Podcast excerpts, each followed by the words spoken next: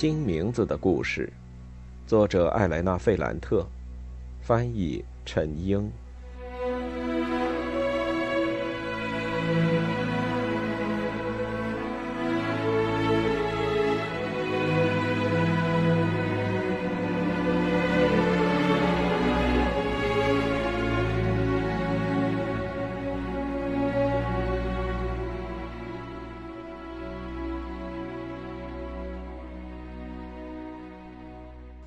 百二十。所有这些，我是后来才知道的。我带着艾达给我的地址，想马上去圣约翰找莉拉，但这时候，在我身上也发生了一件重要的事。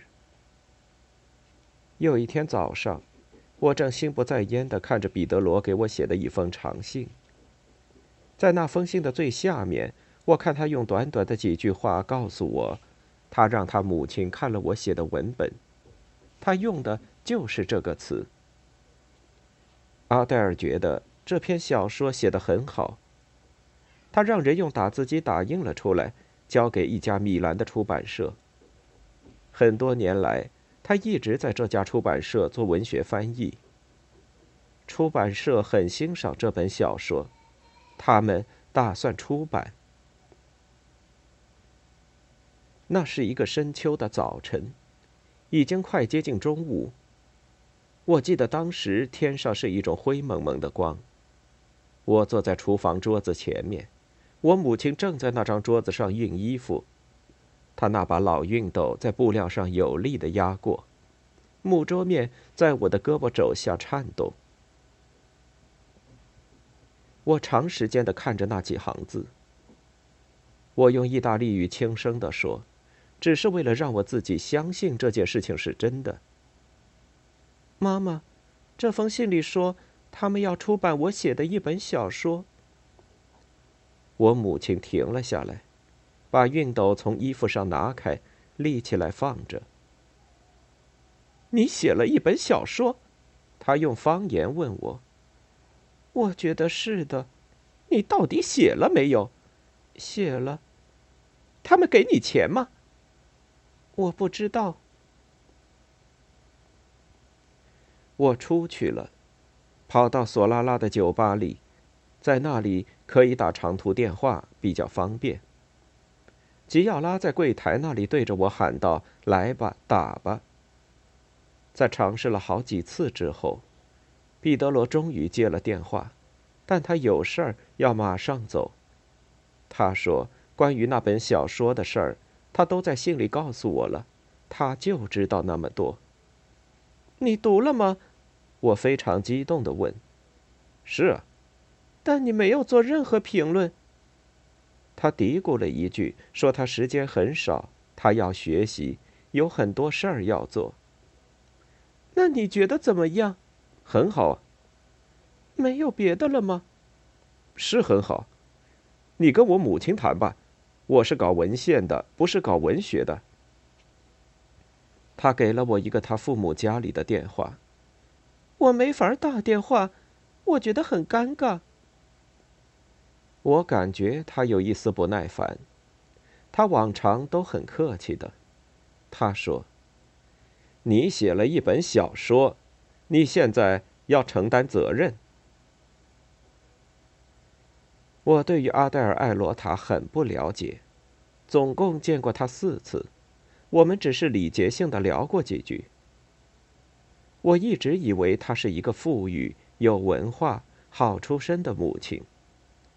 艾罗塔家的人从来都不谈论自己，他们表现的好像他们在世界上的活动没什么意义，但同时他们又觉得那应该是众所周知的事情。只有在这时候，我才开始意识到他有一份工作，他是个有影响力的人物。我很不安的打电话给他。是他们家里打扫卫生的阿姨接的电话。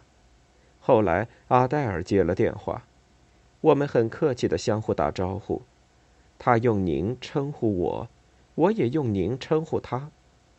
他说：“出版社的人都很确信那是一本好书。就他所知，他们已经开始起草一份合同。合同？当然了，您已经和其他出版社有交涉了吗？没，我都还没再读一读我写的东西。那您是一气呵成的了？他用一种开玩笑的语气问我：“是的，我向您保证，这本书这样就可以出版了。我，我还需要改改。您要相信我，一个逗号都不要改。文字里透露出一种真诚和自然，是那些真正的书才有的魅力。”他又表扬了我，尽管有一种戏谑的意味。他说。据我所知，艾尼阿斯纪也没有经过修订。他觉得我已经练了很久写作，他问我抽屉里还有没有什么其他存货。我向他坦白说，这是我第一次写东西。他觉得很惊讶。天分加上运气，他感叹说。他对我说，近期出版行业忽然出现了一片空白。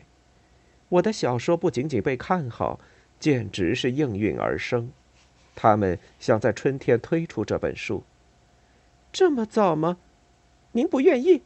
我马上说不是。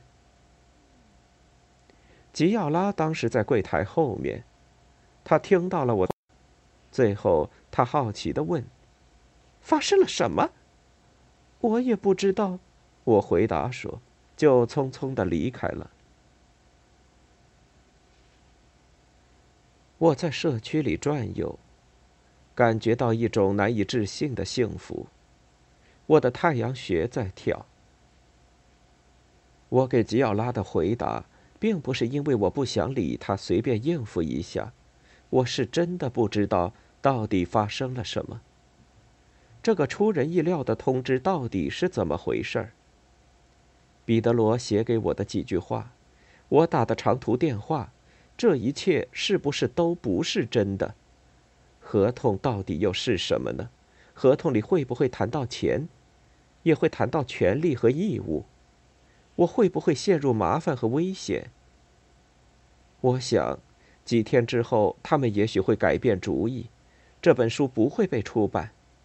他们会重读我的小说，之前觉得写得好的人，后来会觉得这故事很空洞。之前从来没有读过的人看了之后，也许会感觉很气愤，居然有人想着出版它。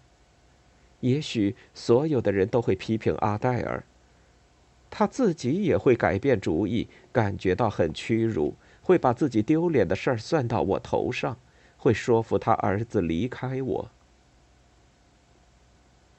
我正好经过城区的那座老图书馆，我想。我有多长时间没进去了？我走了进去，里面空荡荡的，散发着灰尘和无聊的气息。我漫不经心的在书架中间走着，用手抚摸那些破烂的书。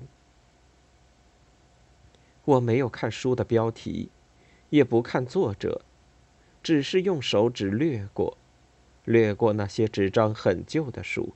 还有缠在一起的棉线、字母、油墨、书籍、纷乱的词语。我在找小妇人。后来我找到了。有没有可能发生的一切都是真的？有没有可能是我，真的是我命中注定完成莉拉和我小时候一起计划的事？再过几个月。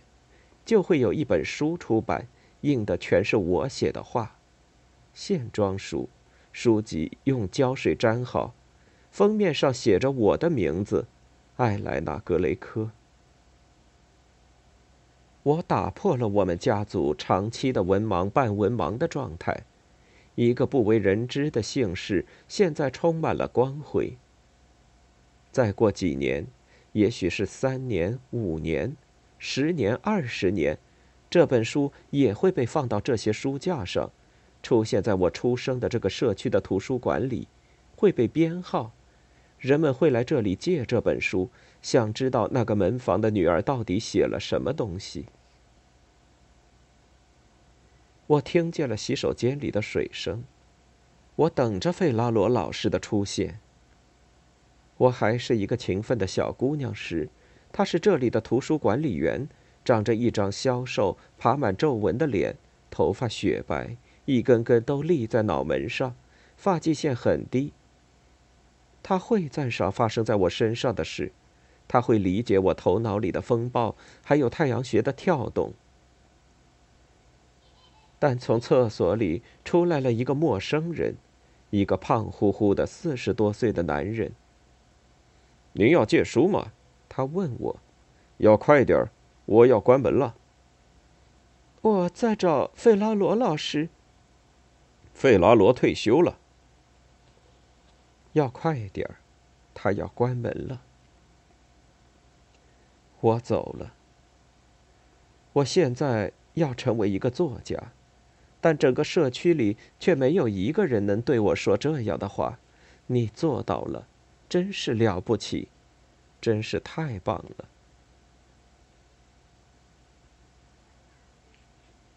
一百二十一，我没想到我会赚到钱。当我接到合同草稿时，我发现出版社要给我预付二十万里拉，十万里拉是签字之后付，另十万是交稿之后付。这当然少不了阿黛尔的支持。我母亲得知后惊呆了，她根本无法相信这是真的。我父亲说：“我要好几个月才能挣到这么多钱呢。”他们俩都开始在社区里炫耀：“我们的女儿现在是作家了，她发财了，很快会和一位大学老师结婚。”我整个人容光焕发，不再为幼师的职位做准备。我一收到钱就买了一条裙子，还有一些化妆品。我人生第一次去了发廊。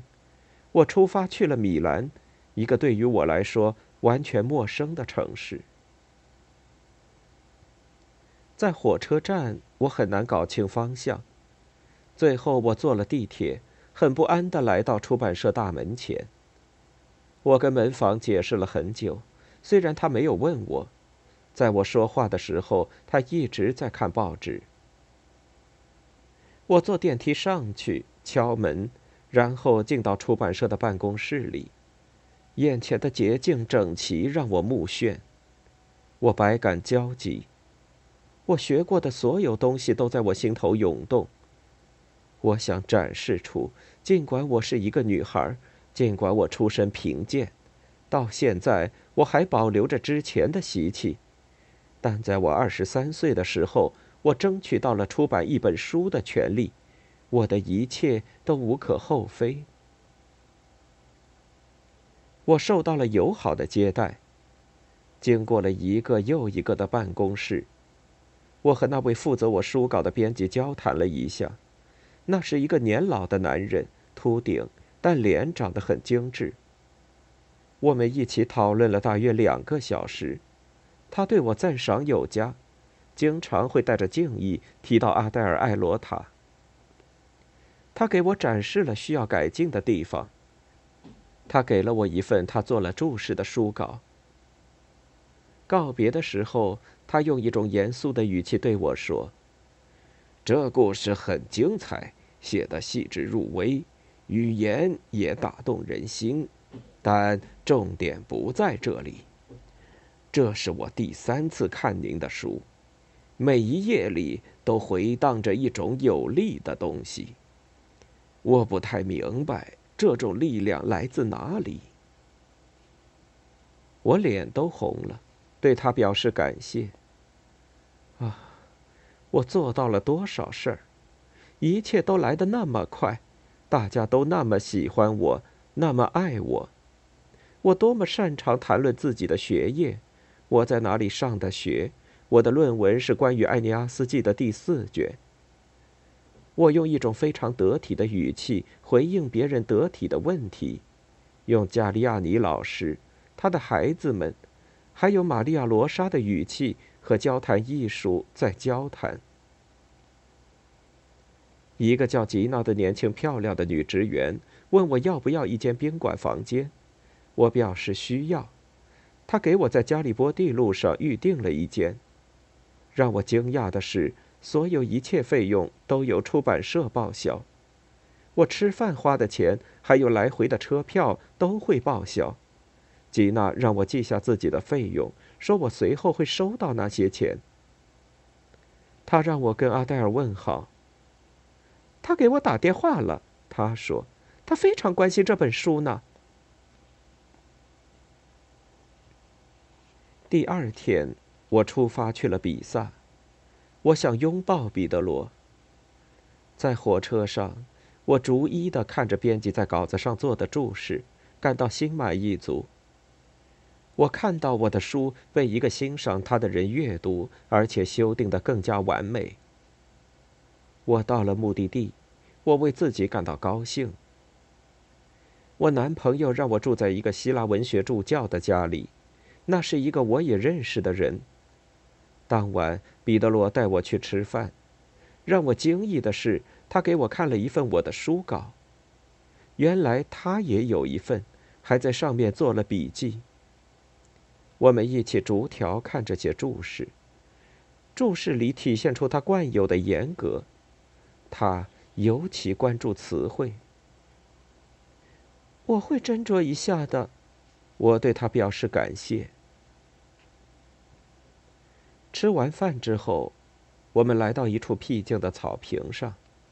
因为我们都穿着厚毛衣，经过在寒冷中的让人很不尽兴的爱抚之后，他让我仔细的修订一下女主人公在海滩上失去处女之身的那几页。我有些不安地说：“那是一个很重要的时刻。”你自己也说这几页有点过火，出版社也没有异议，他们后来会提出来的。我觉得很焦虑。我对他说：“我会考虑一下这个建议。”第二天，我出发回那不勒斯时，心情很不好。作为一个读了很多书，而且写了一本关于酒神崇拜的著作的人，彼得罗尚且对那几页描写感到不适。我的父亲、母亲，还有我的弟弟妹妹，以及整个社区，他们读了之后会说什么呢？在火车上，我一直在看那些文字，想着编辑的话，还有彼得罗的话。我把能删的都删了。我希望这本书是一本好书，一本不会伤害到任何人的书。我觉得，我再也不会写别的书了。一百二十二。刚一回家。我就得到一个坏消息。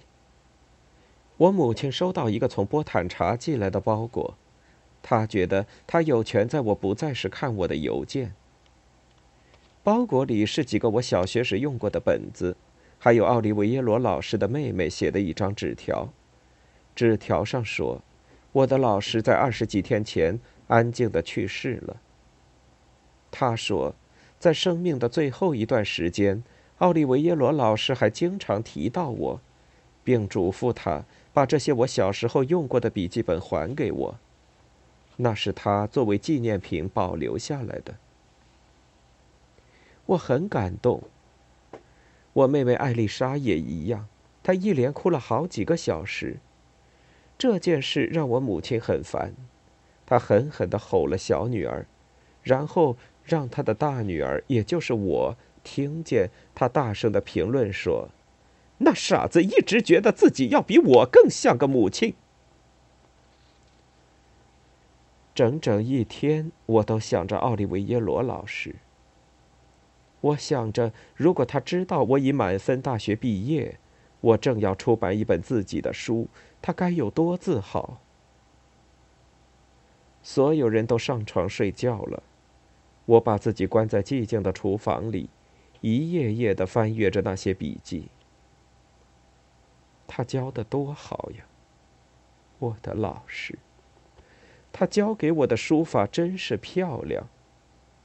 遗憾的是，长大以后我的字变小了，为了写得快一点字母也简化了。我看着老师用愤怒的笔触标出那些有拼写错误的地方，还有优秀和良好的评语。有时候造句造得好，或是解开了一道很难的题，他在作业本边上做的标注。他给我打的高分，我就会会心的微笑起来。他真的要比我母亲更像一位母亲吗？我产生这样的疑虑已经有很长时间了。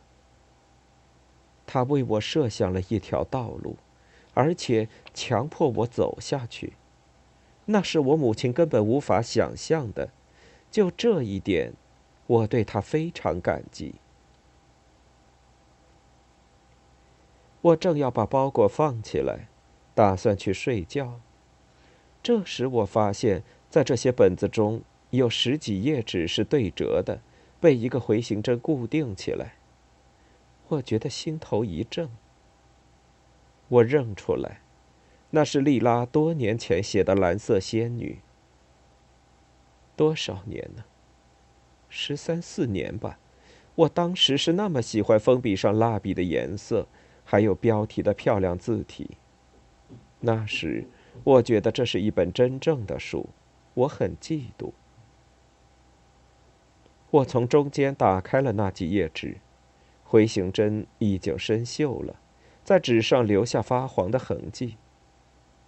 我惊异的发现，老师在页边上写了一句：“太棒了。”所以他是读了这个故事的，因此他很喜欢这个故事。我一页页的翻阅那些纸张，上面写满了“好”。出色，极好这样的字眼。我很愤怒，我想，老巫婆，为什么你没有告诉我们，你很喜欢这个故事？为什么你不给丽拉一点赞赏？是什么促使你为我的教育进行抗争，而不是为了她的？鞋匠没有让他女儿参加升学考试，可以解释你的态度吗？你脑子里到底有多少不满，让你发泄到他的身上？我从头看了一遍《蓝色仙女》，上面的墨水已经发白。莉拉的字体和我当时很像。我看到第一页就开始觉得胃疼，很快出了一身冷汗。但是，到最后我才承认，我看了几行就已经明白的事。莉拉那时候写的这几页文字，是我那本书的秘密核心。要想知道是什么赋予了我那本书热度，还有一道有力但看不到的线索贯穿着所有的话，应该分析这个女孩写的故事。一个笔记本里的十几页纸，生锈的回形针，彩色的封面很鲜艳，故事有名字。但没有作者的签名。一百二十三，我一个晚上都没有睡着，我等着天亮。我对莉拉长久以来的敌意消失了。忽然间，我觉得我让她失去的东西，远远超过了她从我这儿夺走的。我决定马上去一趟圣约翰特杜奇奥。我打算去找他，我要把蓝色仙女还给他，给他看看我的笔记本，和他一起翻阅老师保留的那些东西，一起看老师写的评语。但我觉得，我最需要的是坐在他身边，告诉他：“你看看，我们当时多么息息相通，两个人是一体的，一个人代表两个人。”我会用我在比萨高等师范学到的严密的推理方法来证实这点，用我从彼得罗那里学到的严谨的方法来考证。我会向他展示他小时候的一本书怎样在我的脑子里根深蒂固，以至于在这些年里成了一本书。虽然故事不一样，我的是一本成熟的作品，但根源在他的那本书里。源头在于我们在院子里一起玩耍时产生的想象。我和他一起不停地制造一些形状，然后改变那些形状，又重新开始。我渴望拥抱他，亲吻他，告诉他：“莉拉，从现在起，无论发生什么事情，我们都不能失去彼此。”但那是一个非常难挨的早晨。我觉得整个城市都和我，还有他作对。我先是坐上了一辆非常拥挤的公车，向马里纳沿海方向去。我周围全是穷人的身体，他们用一种让人无法忍受的方式不停地挤着我。后来我上了另一辆公共汽车，更加拥挤，而且还坐错了方向。我沮丧地从那辆车上下来，头发蓬乱。等了很长时间之后，愤怒地上了另一辆公共汽车，来弥补自己的错误。穿过那不勒斯的那段路已经让我很崩溃。在这个城市里上中学、高中，然后再上高等师范大学，有什么用呢？为了到达圣约翰，我当然要降下身段。就像莉拉不是搬到一条街上、一个广场上居住，而是居住在过去一个时间的缝隙里。我们上学之前的时光，一段黑暗的时光，没有规则，也没有敬意。我用了整个社区最难听的话来骂人，被人骂，威胁别人，被别人威胁，然后反唇相讥。这是我受训练学会的邪恶的语言艺术。那不勒斯教给我的东西，在比萨可以用得上，但我在比萨学到的东西，在那不勒斯却用不上，而且那些东西对我来说是一种障碍。那些文明用语、修饰过的声音和外表，我从书上学到的语言，还有在拥挤的地方表现出的礼节，被绑住手脚。都是我没法摆脱的事情。在去圣约翰的公共汽车上，我暂时把我的新身份带来的骄傲和温文尔雅放到了一边。已满分毕业，和艾罗塔教授一起吃饭，他儿子是我的男朋友。我在邮局有一点钱，在米兰受到重要人物的接待。这些狗屎一样的贱人怎么能这么对我呢？我重新拿出以前的本领，我感觉自己充满力量，根本无法假装若无其事。通常，这都是我在社区内外的生存之道。挤在拥挤的人群中，有好几次感觉到有男人的手在摸我，我马上就理直气壮的破口大骂，说出那些不堪入耳的话。那是我母亲，尤其是莉拉最擅长说的。我骂的那么夸张，当我从车上下来时，很确信有人会从车上跳下来把我杀掉。什么也没有发生，但我还是带着一种愤怒和恐惧走开了。我收拾的整整齐齐、干干净净的从家里出来，现在我觉得我里外都被糟蹋了，被搅乱了。我试着平静下来。我对自己说：“放松，你快到了。”我向路人打听了一下。我走在圣约翰特杜奇奥的路上，我的脸上，我觉得自己是在一条污浊的河流上行驶，两边是断壁残垣，还有垃圾和黑洞洞的门。我在路上转悠，很迷糊。人们提供的信息很详细，他们很客气。但对我来说一点用也没有。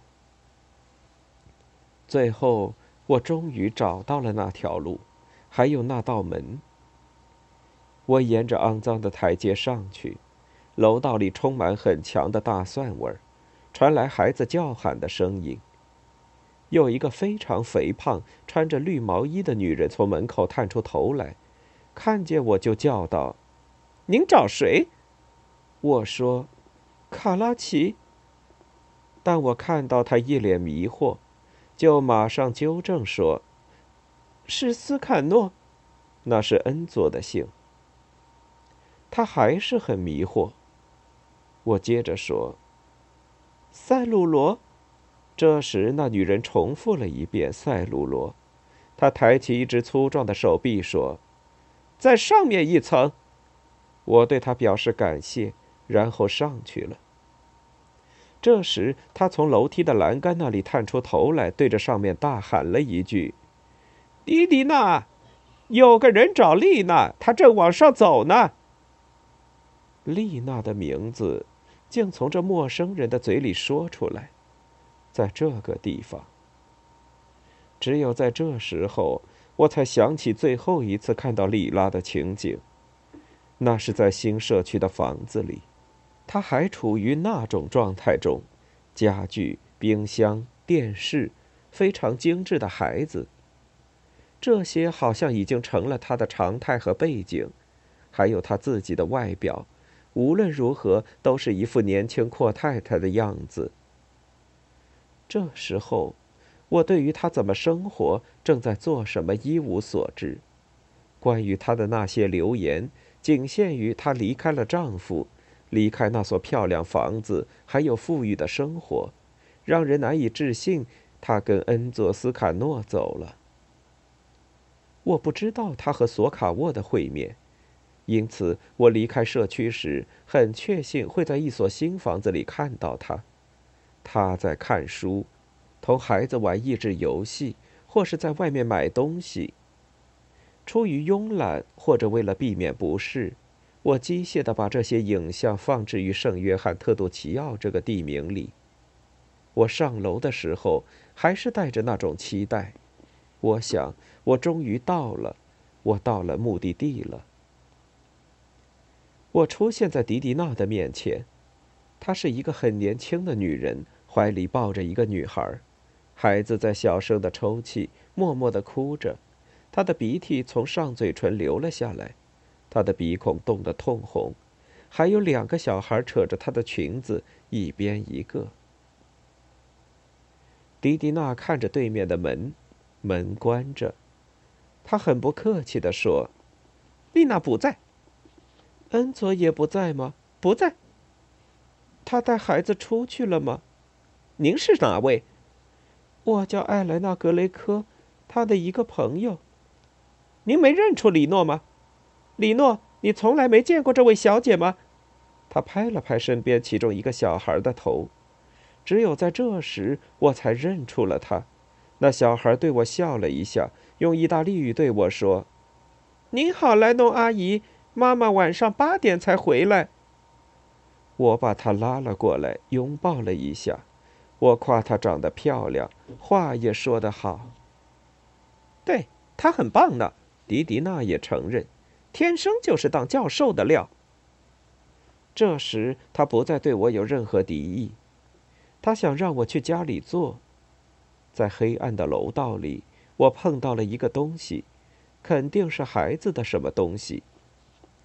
厨房很乱，每样东西都散发出一种黄色的光。在缝纫机那里还有一块布在针下面，地上到处都是各色布料。迪迪娜忽然觉得不好意思，赶紧开始收拾。后来她停了下来，去给我煮了一杯咖啡。在整个过程中，她一直抱着女儿。我把小李诺放在膝盖上，问了他一些很天真的问题，他很机灵地回答了我的问题。这时，那女人跟我说了恩佐和莉拉的事。他现在在索卡沃那里做香肠。那女人说：“我觉得很惊异。只有到这时候，我才想起了布鲁诺。索卡沃，就是做灌肠的那个索卡沃吗？是啊。哦，我认识他，不是什么好东西。”我认识他们家的儿子，爷爷、父亲和儿子都是烂人，他们有钱就忘了裤子上有补丁的时候。我问起恩佐，他说，恩佐在电力机车厂上班，他说话的语气让我很快明白，他觉得恩佐和莉拉是结婚了的。他带着敬意和喜爱提到了这位塞鲁罗先生。丽娜什么时候回来？今天晚上。孩子呢？孩子我看着，他在这儿吃，在这儿玩。因此，我的旅程还没有结束。我靠近丽拉，而他却在远离我。我问：“从这儿到工厂要多久？”二十分钟。迪迪娜在一张纸上画了路线。这时，小李诺彬彬有礼的问：“阿姨，我可以去玩了吗？”他等着我说可以，就跑到走廊里和另一个孩子玩了起来。我马上听到他用方言喊出一些难听的骂人话。那女人向我投来了尴尬的目光，从厨房里用意大利语喊道：“李诺，不要说脏话，小心我过来打你的手心。”我对着他微笑。我想起我坐公共汽车来时的情景，我想，他也要打我的手心了。我和小李诺的处境是一样的。这时候，楼道里争吵的声音还没有停下来，我们不得不跑去看。两个孩子在丢东西互殴，同时发出刺耳的尖叫和咒骂。